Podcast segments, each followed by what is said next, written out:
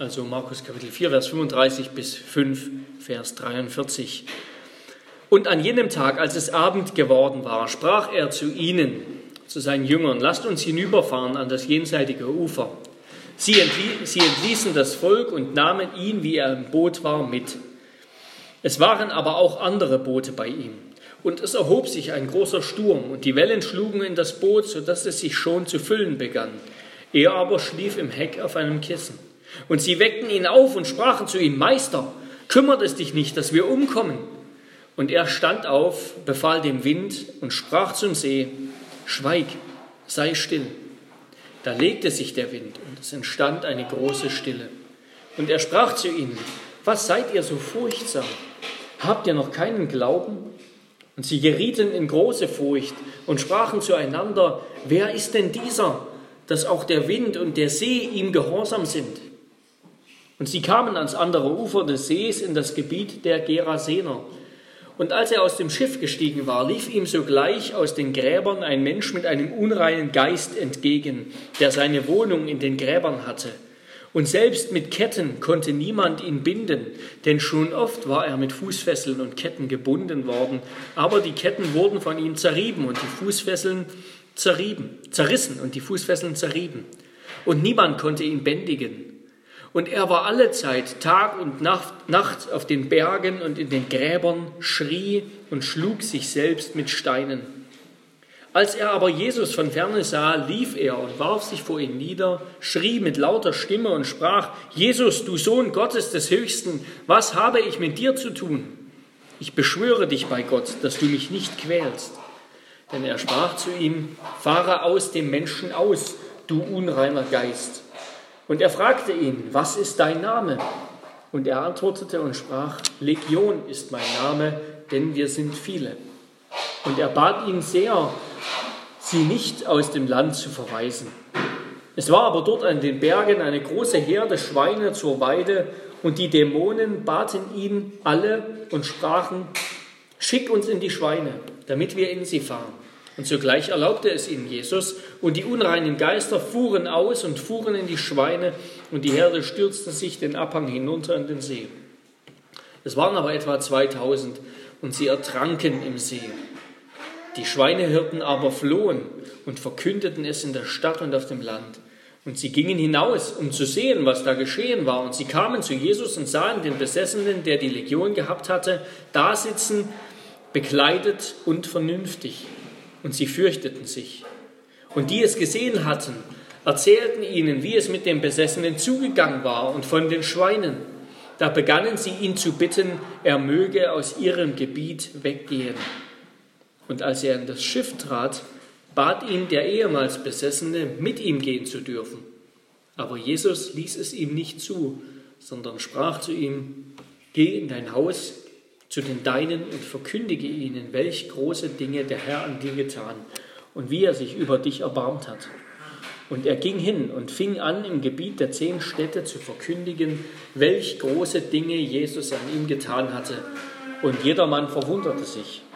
Und als Jesus im Schiff wieder ans jenseitige Ufer hinübergefahren war, versammelte sich eine große Volksmenge bei ihm und er war am See. Und siehe, da kam einer der Obersten der Synagoge namens Jairus. Und als er ihn erblickte, warf er sich ihm zu Füßen. Und er bat ihn sehr und sprach, mein Töchterlein liegt in den letzten Zügen. Komme doch und lege ihr die Hände auf, damit sie gesund wird und am Leben bleibt. Und er ging mit ihm und es folgte ihm eine große Menge nach und sie bedrängten ihn.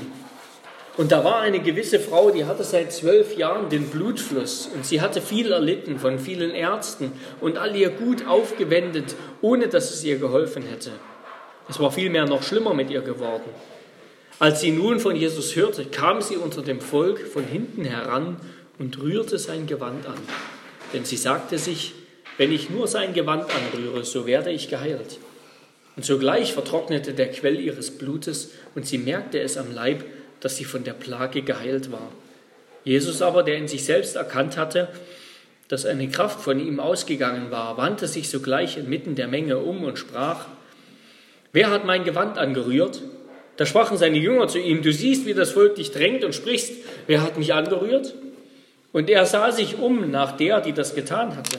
Aber die Frau kam mit Furcht und Zittern, weil sie wusste, was an ihr geschehen war, und warf sich vor ihm nieder und sagte ihm die ganze Wahrheit. Er aber sprach zu ihr, Tochter, dein Glaube hat dich gerettet. Geh hin im Frieden und sei von deiner Plage gesund. Während er noch redete, kamen etliche von den Leuten des Obersten der Synagoge und sprachen, Deine Tochter ist gestorben, was bemühst du den Meister noch? Jesus aber, der das hört, spricht zum Obersten der Synagoge, fürchte dich nicht, glaube nur.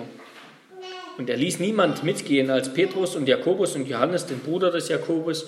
Und er kommt in das Haus des Obersten der Synagoge und sieht das Getümmel, wie sehr sie weinten und heulten.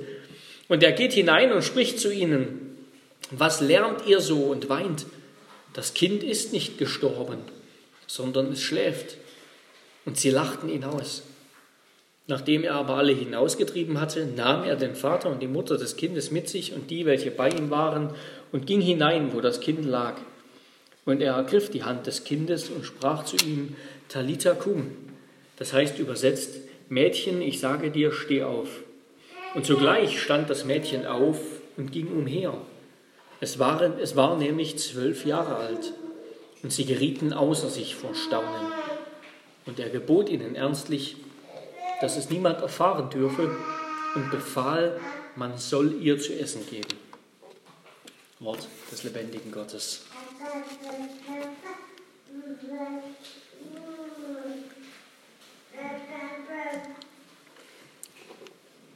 Liebe Geschwister, Gemeinde des Herrn Jesus Christus, in unserem Text lesen wir von drei hoffnungslosen Fällen, von einem Hoffnungsbringer und wir wollen uns zum Schluss fragen, ob wir auch heute noch Grund haben zur Hoffnung. Also erstens drei hoffnungslose Fälle oder eigentlich vier. Jesus war mit seinen Jüngern in einer stürmischen Nacht über den See Genezareth gefahren. Ein gewaltiger Sturm kam auf, der das Boot beinahe zum Kentern brachte. Und er hat, Jesus hat diesen Sturm mit wenigen Worten gestillt, beruhigt und damit einen wunderbaren Beweis seiner göttlichen Vollmacht geliefert vor den Augen der Jünger.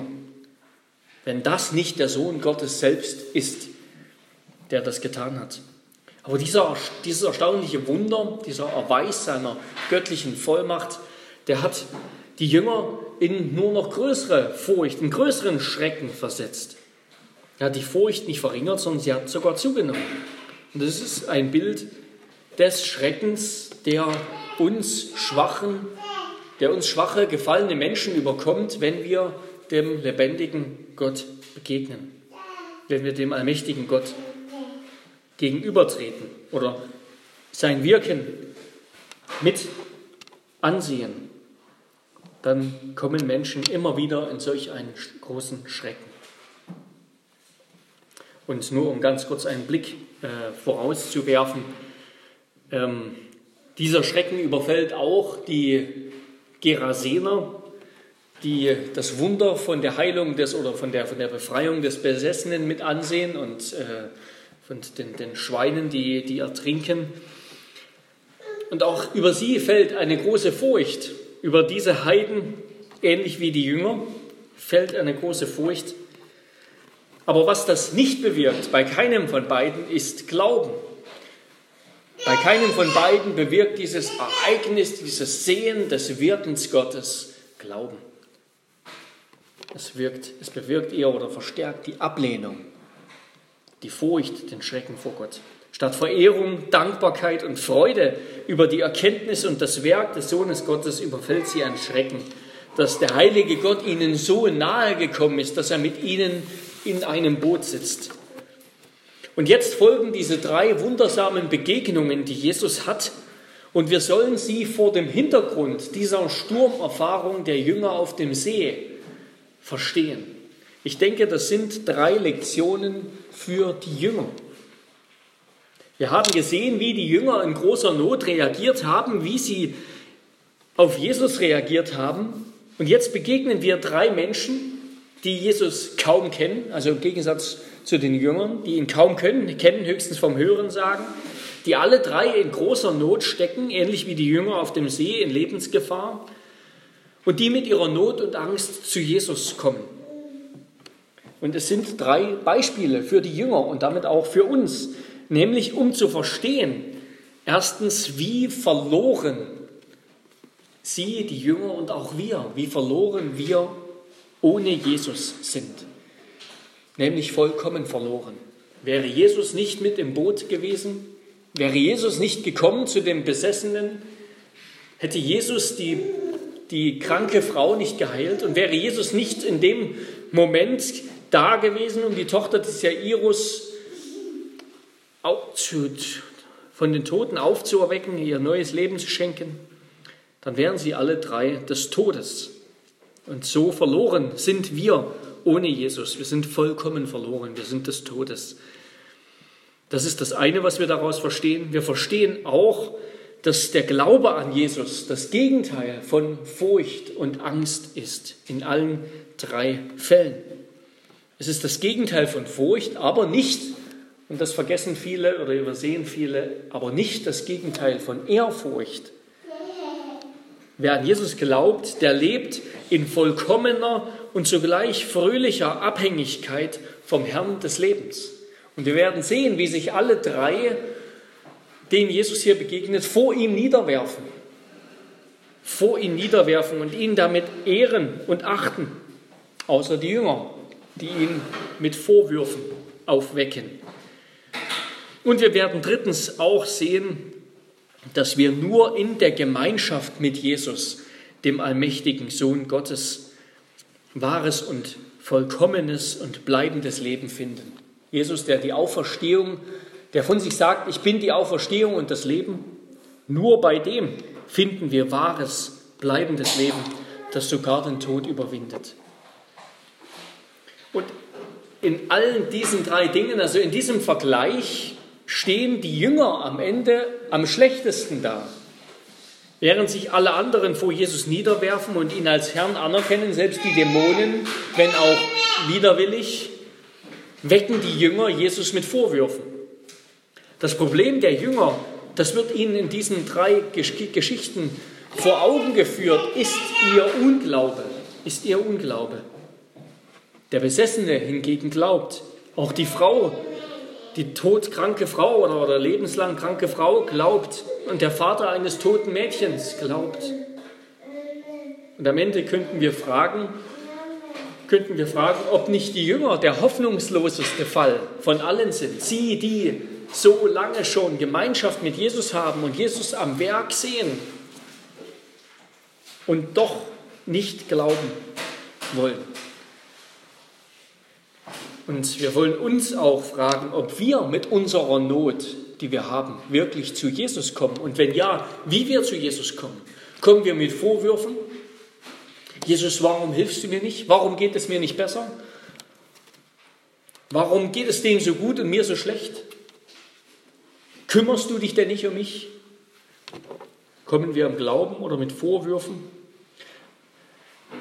All das ähm, ja, werden wir anhand dieser drei Beispiele, dieser drei Begegnungen hören und lernen und uns fragen. Zuerst begegnen wir also einem von bösen Geistern besessenen Mann.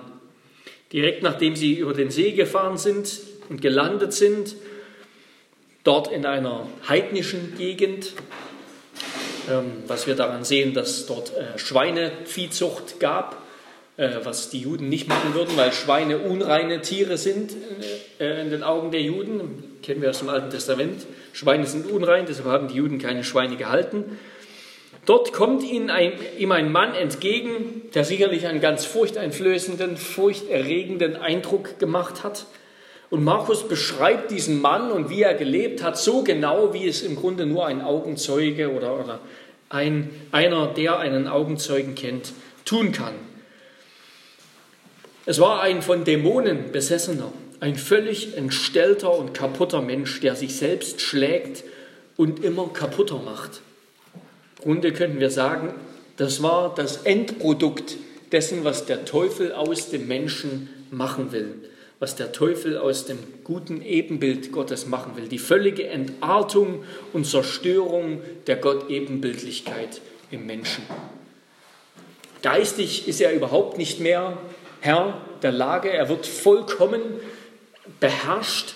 Sein Geist wird beherrscht von den Dämonen. Es ist nicht der Mann, der da kommt und der da redet, sondern es sind die Dämonen, die da reden.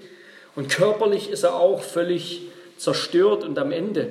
Ein Mensch, an dem der Geruch des Todes haftet, der umgeben ist vom Tod, der in den Gräbern haust, anstatt Gemeinschaft mit den Menschen zu haben. Ein Mensch, der mehr lebt, ähm, der mehr tot ist, als dass er lebt, der auf dem Friedhof wohnt. Dieser Mensch, der im Grunde lebendig tot ist, der kommt zu Jesus und wirft sich vor ihm nieder, nicht als Anbeter, sondern als Widersacher, als Widersacher, der dem Stärkeren begegnet. Und es ist nicht mehr der Mensch, der hier handelt und redet, sondern die bösen Geister haben die Kontrolle übernommen. Ein Mensch, der vollkommen unfrei ist, der ein Gefangener des Teufels geworden ist, der ihn besitzt und zerstört. Das ist die erste Begegnung.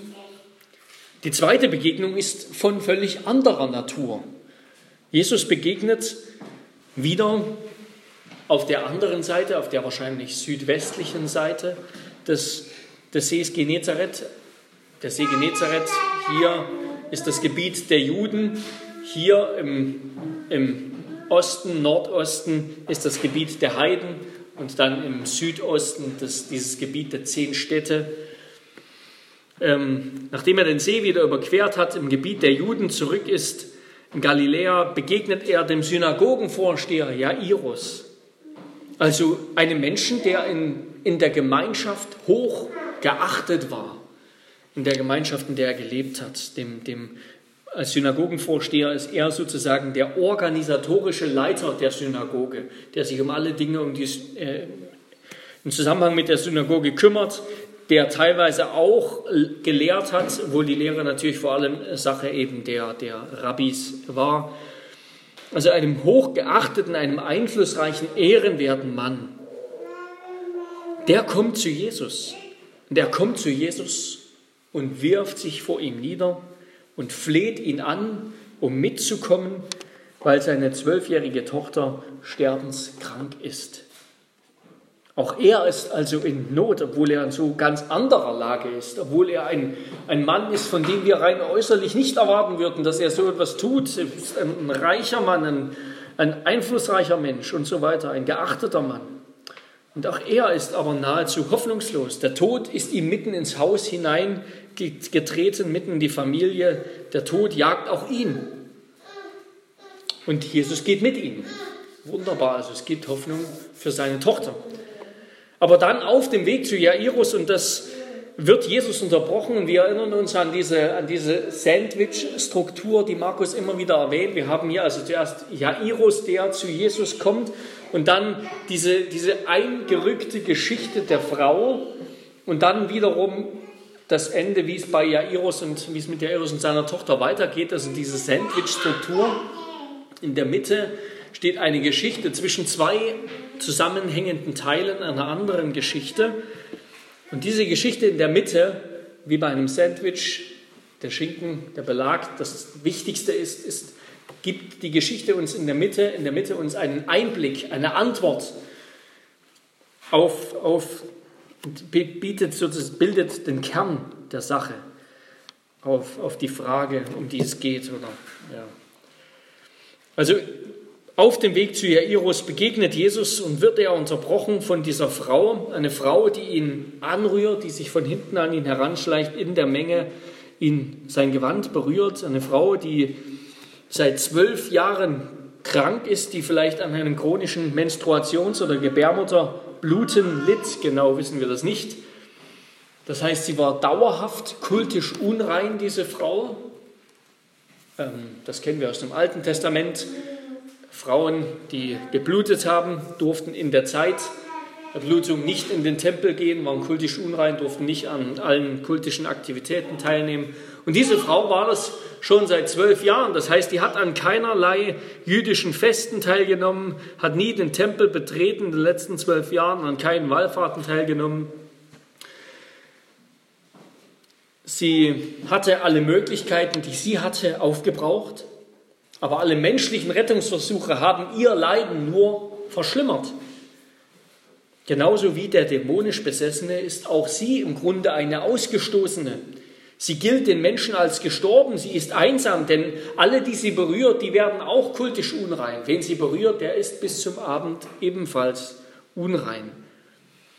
Diese Frau, die lebte also sicherlich einsam zurückgezogen irgendwo und war den Leuten quasi wie gestorben, galt den Menschen wie gestorben. Im Gegensatz zu, zu Jairus, der uns sogar mit Namen genannt wird, wird diese Frau nur anhand ihrer Krankheit identifiziert. Sie kommt mit großer Furcht und Zittern, weil sie nämlich weiß, dass sie das eigentlich nicht darf, dass wenn sie kommt, sie alle, die sie berührt in der Masse, sie kultisch verunreinigt. Und, und wenn die Leute das dann später erfahren, dann wollen sie ihr vielleicht ans Leder. Sie kommt mit großer Furcht, weil sie weiß, sie tut etwas, was sie eigentlich nicht darf. Sie, sie geht bis ans Äußerste. Aber auch sie kommt und auch sie wird sich vor Jesus niederwerfen. Also, weswegen wir diesen ganzen Text, dieses ganze Kapitel gelesen haben, alle diese drei Geschichten hängen sehr eng miteinander zusammen. In allen begegnet uns der Tod auf Schritt und Tritt, es begegnen uns Unreinheit, Einsamkeit und Not, die der Tod mit sich bringt oder die der Tod vorausschickt. Alle sind in der einen oder anderen Weise und selbst bei den Jüngern auf dem, im Sturm auf dem See Genezareth, alle sind in der einen oder anderen schrecklichen Weise totgeweiht. Entweder lebendig tot oder tatsächlich tot. Und damit kommen wir zum zweiten Punkt, ein Hoffnungsbringer. Ein Hoffnungsbringer. Und es ist wunderbar zu sehen, wie Jesus diesen Menschen jetzt begegnet. Wenn Jesus diesen Menschen begegnet, dann ist er nicht abgestoßen von ihnen und er stößt auch niemanden von sich. Er nimmt ihr Leid an, er geht mitten in ihr Leid hinein. Denen, die ihm hier ihr Leben anvertrauen, denen wird er zum Heiler, zum Retter, zum Arzt. Während viele andere, die ihm nicht vertrauen, die ihn ablehnen, ihn aus der Stadt fortschicken. Aber wenn Jesus, jemand zu Jesus kommt, ihn anruft, ihn bittet, dann nimmt Jesus diesen Menschen ernst, er nimmt diesen Menschen an. Jesus, Jesus sieht diese Menschen in ihrer Not, er liebt sie, er liebt jeden Einzelnen. Jesus ist nicht so sehr an der Masse interessiert, an der Menge. Er liebt die Schwachen. Er liebt die Kranken, die Ausgestoßenen, die von ihren Mitmenschen aus verschiedenen äußerlichen Gründen und seien es die korrektesten Gründe, ja, die, also die, wie die im mosaischen Gesetz vorgegeben sind, dass der kultisch Unreine aus dem Lager ausgestoßen wird Jesus liebt auch diese Menschen, die aus solchen äußerlichen Gründen von ihren, Menschen, von ihren Mitmenschen verachtet wurden, verstoßen wurden.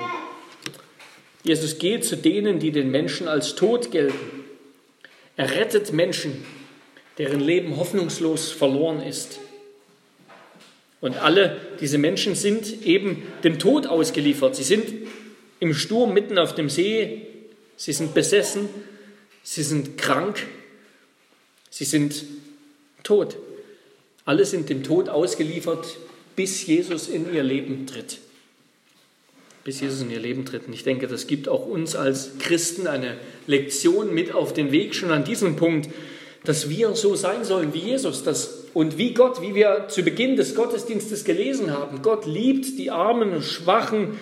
Jesus ist auch hier wieder mal, wie wir schon so oft gesehen haben, Markus Evangelium, Jesus ist wie, er ist wie der Gott des Alten Testaments. So wird uns der Gott des Alten Testaments vorgestellt. Da gibt es keinen Gegensatz. Der Gott des Alten Testaments, das ist ein brutaler Gott, einer, der, der, der Mord und Totschlag ähm, befiehlt, der, der nur an Gesetzen interessiert ist.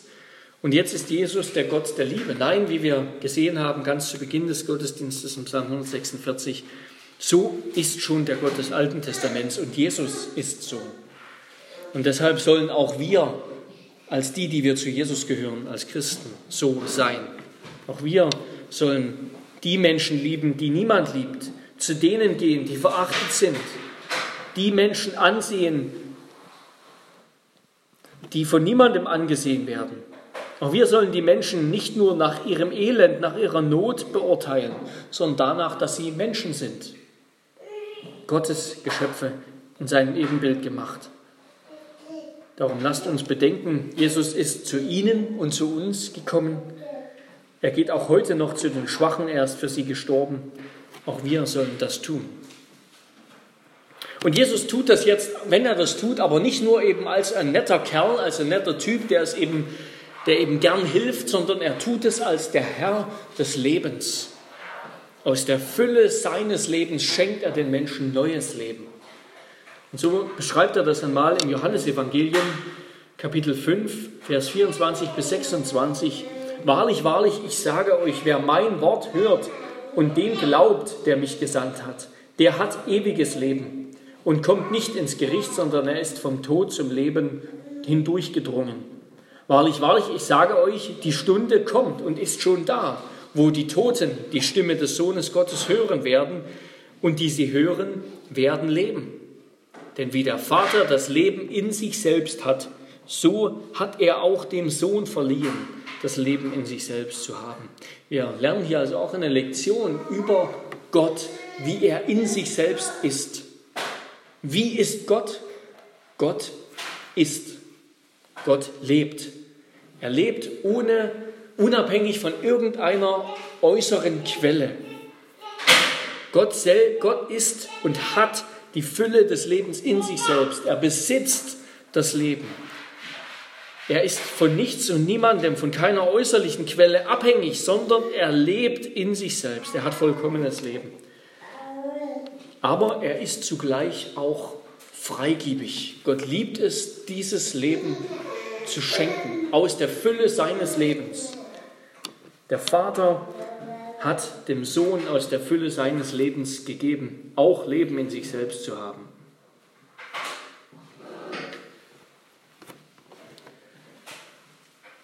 Und er liebt es, dieses Leben zu verschenken. Er liebt es, sich zu erbarmen Gott ist der Gott des Lebens und er liebt es, anderen Leben zu schenken. Er schuldet niemand von uns etwas, sondern wir alle schulden ihm unser Leben. Und wir sehen, dass seine, seine Freigebigkeit ist ehrlich und ist echt.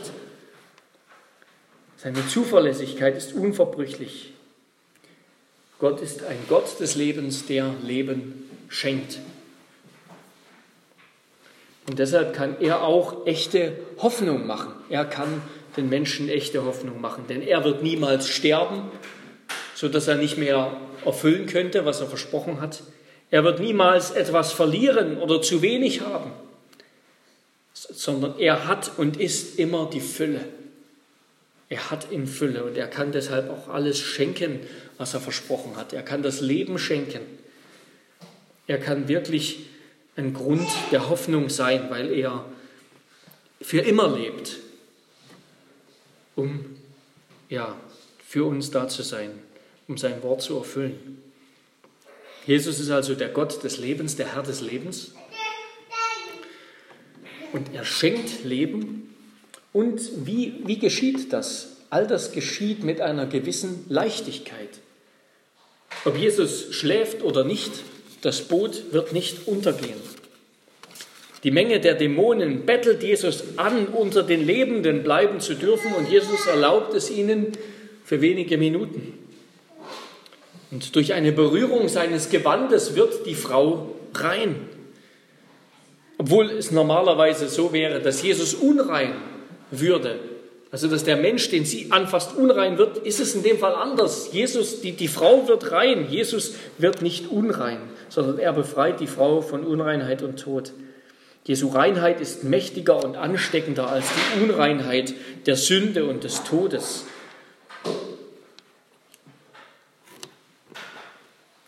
Und in der letzten Geschichte erlöst Jesus das Mädchen durch sein Wort. Er schenkt ihr neues Leben durch sein Wort. All das geschieht mit einer Leichtigkeit. Jesus muss sich nicht anstrengen.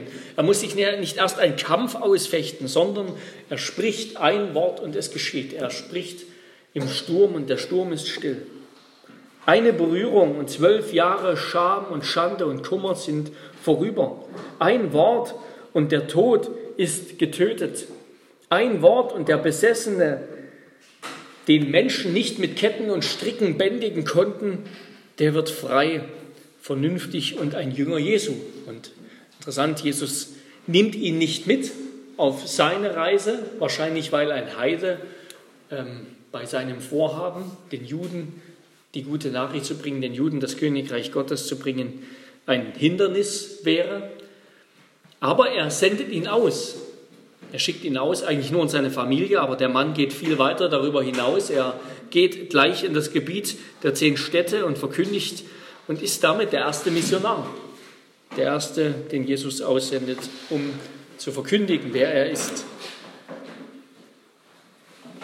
Und damit kommen wir zuletzt zum letzten Punkt der Frage, ob wir heute noch Grund zur Hoffnung haben, Grund zu so einer Hoffnung, wie sie diese drei Menschen damals haben konnten. In all diesen Geschichten wird also deutlich, dass zu Jesus zu gehören, bei Jesus zu sein, bedeutet das Leben, ist das Leben. Jesus konfrontiert den Besessenen, er zerstört, er zerstört die Werke des Teufels in ihm und macht ihn wieder heil und gesund und vernünftig. Und noch als diese Frau Jesus berührt und von hinten eigentlich nur sein, sein Gewand festhält, zwingt Jesus diese Frau in eine Begegnung. Ja? Jesus will nicht, dass die Frau einfach nur gesund wird und dann geht er weiter und dann ist alles gut. Nein, Jesus hält inne.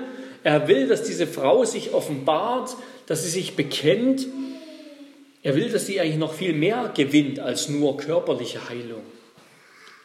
Er will, dass sie noch viel stärker auf ihn vertraut, als nur dazu, dass sie gesund wird. Die Frau soll alles vor ihm bekennen und offenlegen. Sie soll sich ihm ganz und bewusst anvertrauen. Jesus will nicht nur Gaben geben, er will nicht nur Gesundheit schenken, sondern er will, dass die Menschen ihm begegnen, dass die Menschen auf ihn vertrauen. Er will, dass wir zu Jesus kommen, dass wir ihm glauben, dass wir erkennen, Jesus ist das Leben. Nicht wieder gesund zu werden ist das Leben und nochmal 20 Jahre Zeit auf dieser gefallenen Erde zu haben, ist das Leben. Und aus was für Nöten wir auch immer gerettet werden wollen. Nicht das ist das Leben, nein, Jesus zu haben, ihm zu vertrauen, ihm zu glauben. Er selber ist das Leben, er selber gibt das Leben, er gibt Hoffnung auf ewiges Leben, nicht nur auf ein bisschen höher quali, äh, qualitativ höheres, höherwertiges Leben, als wir ohne ihn haben könnten. Bei Jesus zu sein, eins mit Jesus zu sein, das ist das Leben, das ist auch die Hoffnung der Jünger. Und wie kommen wir in den Genuss dieses Lebens? Durch Glauben. Durch Glauben. Und zwar Allein durch Glauben. Allein durch Glauben und zugleich können wir auch sagen, nur durch Glauben oder nur Glaube. Es reicht der Glaube, es muss nicht mehr sein. Jesus verlangt von der Frau, von den Menschen nicht mehr, als ihm zu vertrauen. Das reicht, das ist es. Wer Jesus vertraut, nach einem Leben voller Sünde, voller Kriminalität, voller Bosheit, voller Lust, voller Zorn, voller Hass, voller Ungerechtigkeit und was auch immer Menschen alles mitbringen. Wer Jesus vertraut, der findet Vergebung, Frieden und Heilung für alle Ewigkeit. Egal wie lang die Latte ist an, an Schulden und Sünden und Mängeln und was auch immer wir mitbringen, Ungerechtigkeiten. Und es ist in, diesen, in dieser Geschichte eben gerade die Frau, die namenlose, mittellose, verachtete Frau, die zeigt, was Glauben eigentlich bedeutet. Sie ist das Vorbild für Jairus, den Synagogenvorsteher, der all das mit ansieht, miterlebt und natürlich voller Unruhe und Angst an seine Tochter denkt, die zu Hause liegt und vielleicht gerade in diesem Augenblick stirbt, weil Jesus nicht da ist. Sie ist das Vorbild für Jairus und auch für die Jünger. Glaube heißt auf Jesus vertrauen, obwohl menschlich gesprochen jede Hoffnung verloren ist. Und das war für diese Frau verloren. Zwölf Jahre krank, das ganze Geld zu allen möglichen Ärzten gerannt. Nichts hat geholfen. Diese Frau hatte keine Hoffnung mehr, aber die Hoffnung Jesus, Jesus war ihre letzte Hoffnung. Und sie hat ihm geglaubt und ihm vertraut. Glaube ist entgegen jeder menschlichen Machbarkeit und Fähigkeit Vertrauen, dass Gott retten kann. Entgegen jeder menschlichen Machbarkeit und Fähigkeit und Möglichkeit Vertrauen, dass Gott retten kann. Glaube ist Hoffnung auf ewiges Leben im Angesicht des Todes. Und was lernen wir noch über solchen Glauben? Jesus sagt in Vers 36, Jesus aber, oder das heißt in Vers 36, Jesus aber, der das Gesagte hört, spricht zum Obersten der Synagoge, fürchte dich nicht, glaube nur. Und das ist ein sehr interessantes Wort für hören, das hier steht. Das ist nicht das normale griechische Wort für hören, ein, ein leicht abgeändertes Wort. Und dieses Wort kann interessanterweise auch überhören bedeuten. Es kann bedeuten hören, aber ignorieren.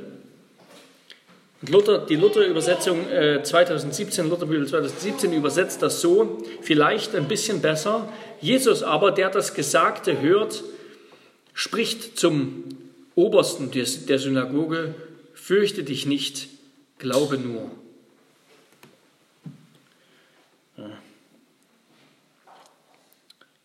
Ja. Es könnte, könnte auch heißen, Jesus der das Gesagte überhört oder nicht hört. Jesus hat also die Nachricht gehört, dass Jairus Tochter gestorben ist, aber er, er ignoriert sie. Er ignoriert sie und sagt zu, zu Jairus, tue das auch. Lass dich von dieser Botschaft nicht vom Glauben abbringen, sondern glaube.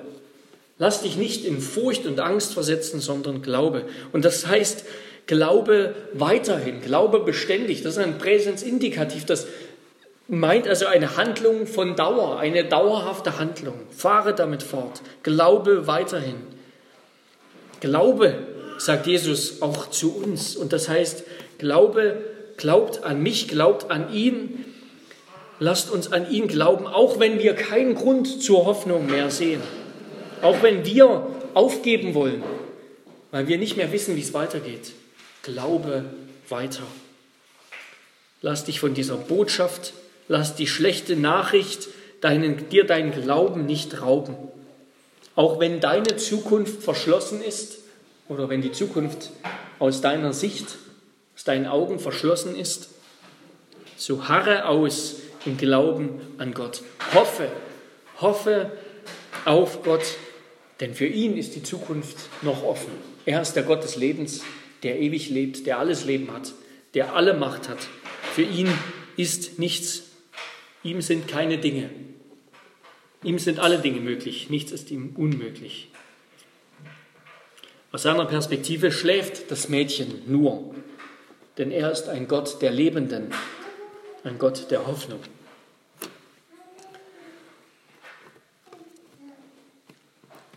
Und zuletzt die Frage, die wir uns natürlich stellen müssen.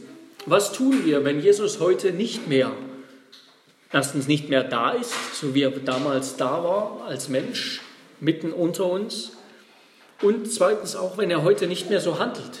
Unsere Toten erweckt er nicht wieder. Unsere Kranken sterben ohne Wunderheilung. Auch, Christen, auch Christen sterben an Krankheiten, sind ihr Leben lang krank, sterben in jungem Alter, kämpfen mit Sünde und Gefangenschaft, obwohl wir hinzufügen müssen, Christen sind nicht mehr gefangen von Dämonen. Wer zu Jesus gehört, wessen König Jesus ist, der ist nicht mehr beherrscht vom Teufel, sondern er ist beherrscht vom Geist Gottes. Er ist dem Teufel gestorben. Oder, also sollen wir das vielleicht wieder erwarten, wie Pfingstler und Charismatiker erwarten, dass Gott auch heute noch so handelt, dass Gott auch heute noch so etwas tut, ist das Ziel Jesu mit seinen Taten hier zu sagen, dass er bis heute Tote belebt, Kranke heilt und übernatürliche Wundertaten vollbringt. Ist das das, das Anliegen Jesu? Ich denke, nein, sicher nicht. Denn zum Beispiel der, der Apostel Jakobus, der hier mit, mit Petrus und Johannes zusammen zu dieser Tochter des Jairus hineingegangen ist, der ist später von Herodes im Gefängnis hingerichtet worden. Und er wurde nicht gerettet, aber den Apostel Petrus hat Gott auf übernatürliche Weise gerettet. Gott hat dort nochmal den einen gerettet, die anderen nicht. Denn der Stephanus ist gestorben. Gott lässt Unheil auch heute geschehen inmitten der Gemeinde. Und das ist kein Ausdruck unseres Unglaubens, sondern es ist eben so, wie Gott handelt. Es ist nicht das Anliegen der Geschichte, uns zu sagen, dass Jesus der ist, der auf übernatürliche Weise Wunder tut, Kranke heilt, Tote belebt und so weiter. Jesus ist nicht gekommen, um den Menschen das zu sagen, dass er ein, ein Totenbeleber ist, ein Wunderheiler sondern alle seine Heilungen deuten immer auf etwas anderes hin. Das haben wir auch schon gesehen im Markus Evangelium. Bei den Heilungen geht es eigentlich um etwas anderes. Bei der Belebung der Toten geht es eigentlich um etwas anderes. Es geht darum, dass Menschen dem lebendigen Gott begegnen, dass Menschen dem Gott des Lebens begegnen und ihm vertrauen und dass sie erkennen, Jesus ist dieser lebendige Gott. Jesus ist der Gott des Lebens. Das wahre Leben besteht darin, mit Gott und seinem Sohn verbunden zu sein. Das sollen wir lernen. Das wahre Leben heißt nicht ohne Krankheit zu sein. Das wäre nur eine Fortsetzung unseres Lebens auf dieser gefallenen Erde. Wahres Leben heißt, wie Paulus bekennt, denn für mich ist Christus das Leben und Sterben mein Gewinn. Wer wahres Leben in Jesus Christus hat, für den ist der Tod keine letzte Barriere mehr und keine Trennung von Gott. Für den ist auch eine Krankheit keine Trennung von Gott, so, so bitter sie sein mag. Wahres Leben geht über den Tod hinaus. Wahres Leben geht über die Krankheiten hinaus. Wahres Leben haben wir bei Jesus. Nicht, wenn wir gesund sind, nicht, wenn wir Wunder erfahren.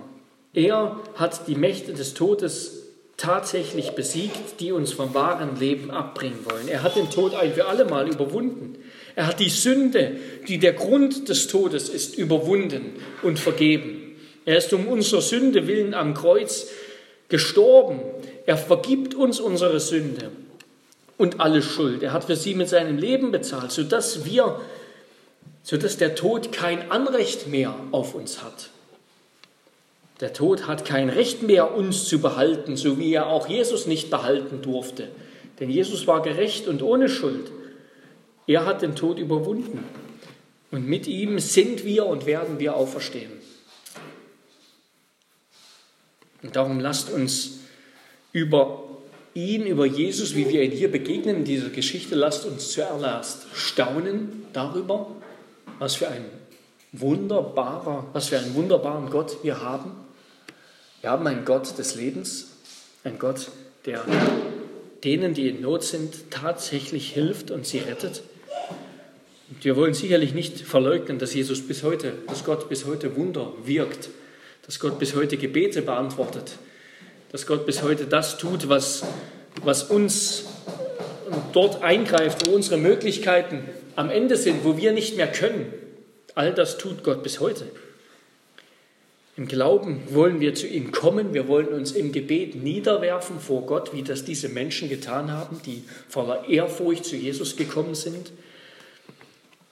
Wir wollen uns ihm unterwerfen, ihn anflehen, uns zu retten und beizustehen und zu vertrauen, dass er der Retter ist. Er ist der Heiland, er ist unser Arzt.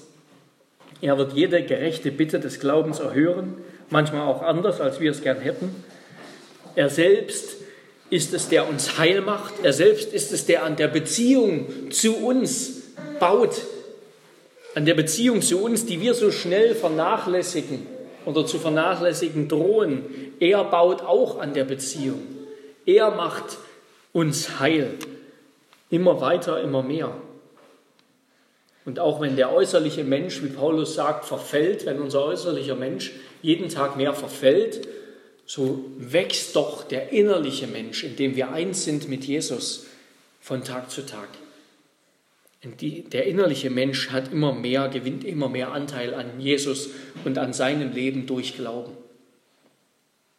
Jesus will also nicht, dass wir meinen, diese besonderen Ereignisse und Wundertaten, das, die er hier wirkt, sind das Eigentliche, um das es geht. Nein, das Eigentliche ist, dass er der Herr des Lebens ist, der wahres Leben schenkt, Leben, das den Tod überdauert und überwindet. Er ist treu, er ist bei uns, er ist freigiebig, er liebt uns. Darum, ja, lasst uns ihn unsere höchste Freude sein. Er ist der Gott der Hoffnung, der in jeder noch so ausweglosen Lage souverän herrscht und den guten Ausweg kennt und, und führt. Amen.